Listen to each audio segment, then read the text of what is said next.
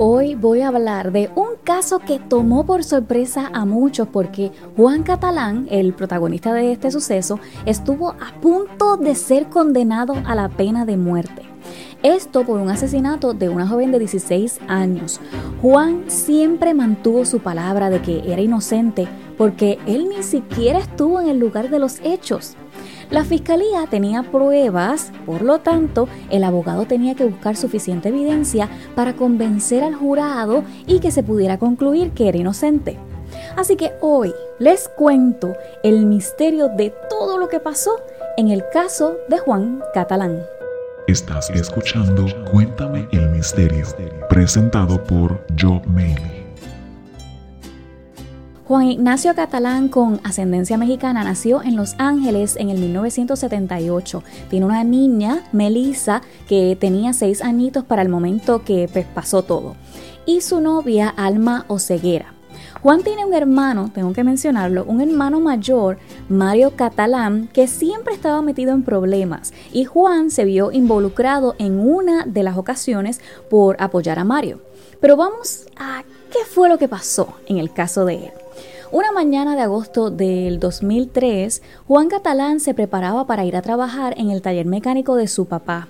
Iba con su novia Alma y su hija, cuando de momento llegan unas camionetas al estacionamiento con oficiales de la LAPD que lo rodearon con armas y lo forzaron a que se acostara en el suelo con las manos atrás para poder arrestarlo.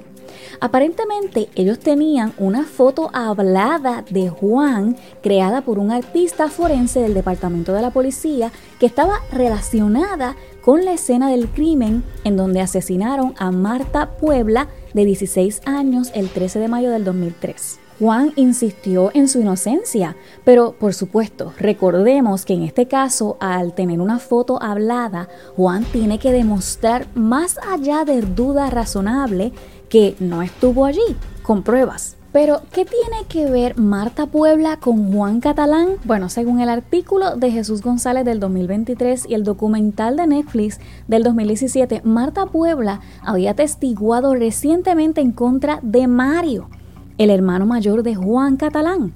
Mario fue acusado por un asesinato como cómplice fue condenado y todavía está en prisión. Por esta razón los oficiales entendieron que Juan la mató en venganza por incriminar a alguien de la familia. Y como Juan tenía antecedentes penales por ser el que manejaba los autos que su hermano robaba, para ellos todo cuadraba perfectamente.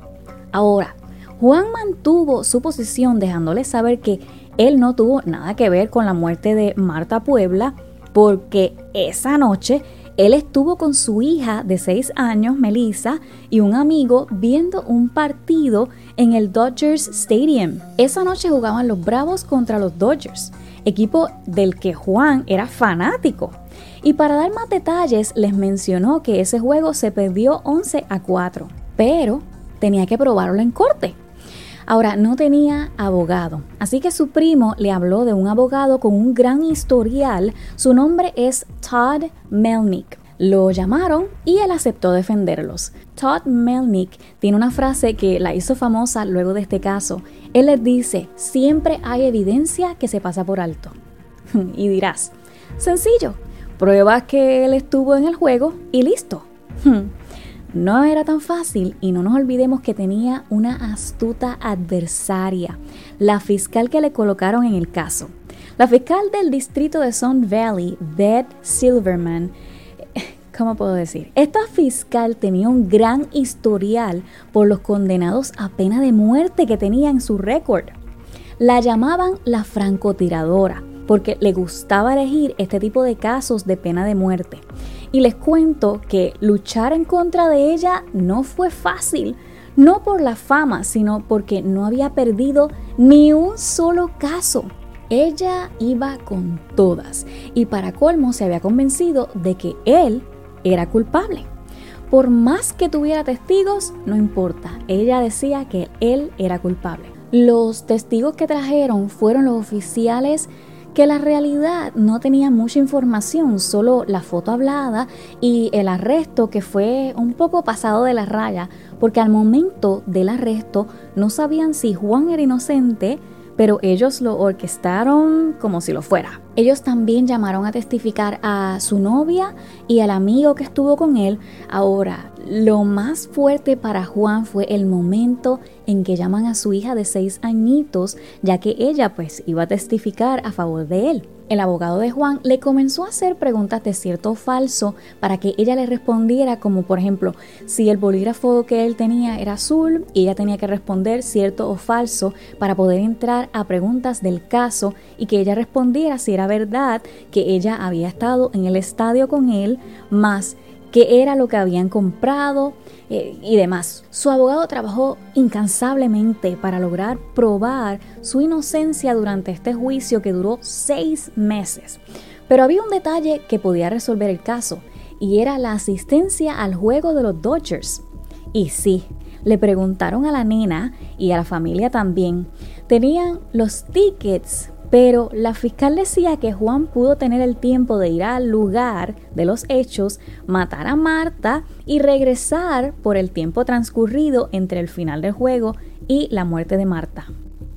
Así que Todd Melnick tenía que probar que Juan estuvo en el estadio y comenzó a revisar las grabaciones del partido para ver si Juan había sido captado por las cámaras del estadio. También Juan le recordó que en ese juego se proyectó parte de un programa de comedia de HBO que se llamaba Curb Your Enthusiasm, que se estaba grabando esa misma noche. Y que de hecho en medio del juego había ido con su hija a comprar a la tienda del estadio de artículos deportivos y comida, pero cuando volvió a su asiento, los guardias lo detuvieron momentáneamente por la grabación y luego pues lo dejaron pasar al asiento. Así que fue firmado por un equipo de camarógrafos en ese preciso instante. Mis amores, ¿saben lo difícil que es encontrarte en un juego como este de pelota? Que por lo regular lo que graban es el juego nada más. Van tantas personas, ¿cómo te vas a encontrar? Pero este detalle de que adicional a esas cámaras había otra producción grabando para el área donde él estaba sentado es increíble. Y digo increíble porque estando la situación tan difícil, si no encontraba una evidencia convincente, había que recordar que sería condenado a la pena de muerte. Pero bueno, luego de varios días de hacer investigaciones y llamar a la compañía de producción para que se diera las grabaciones, Melnick, el abogado, encontró una toma en la que aparece Juan y su hija. Esa toma era del programa que se estaba grabando de HBO y la toma era clara, Saben que a veces, depende de la distancia, las tomas se ven como borrosas, pero esta toma era perfecta para probar que Juan estuvo allí en el estadio y así, como él dijo, se veía él caminando al asiento con su hija la noche del asesinato de Marta. Y dirás, se acabó todo. Ya, listo. Pues no. Para la fiscal Beth Silverman, esto no demostraba nada porque a las 8 y 55 fue la primera escena que se ve Juan en el programa que estaban grabando en HBO. Luego a las 9 y 15 sale en el video pasando al asiento con la nena, con Melissa. Pero la fiscal volvió a removerle la alegría a Juan. La muerte de Marta fue a las 10 y 32 y a esa hora ya el juego había terminado, por lo que le daba tiempo a Juan de ver el juego, luego asesinar. Santo Dios. Pues Todd Melnick siguió buscando evidencia y Juan Catalán había hecho una llamada a la madre de su hija justo al terminar el juego.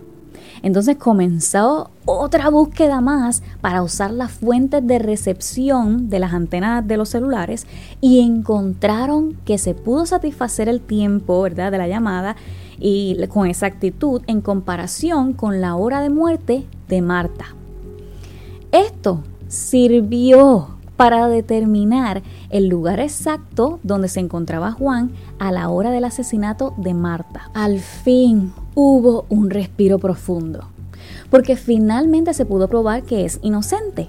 El abogado, tengo que decir esto, el, abogado le comenta, si hubieses estado en la casa a esa hora en vez del estadio, estarías ahora muerto por la acusación. De aquí, la jueza Leslie Dunn decide terminar las acusaciones salvándolo de la pena de muerte y liberándolo tras pasar seis meses detenido, según exponen en el documental y en el artículo de Jesús González.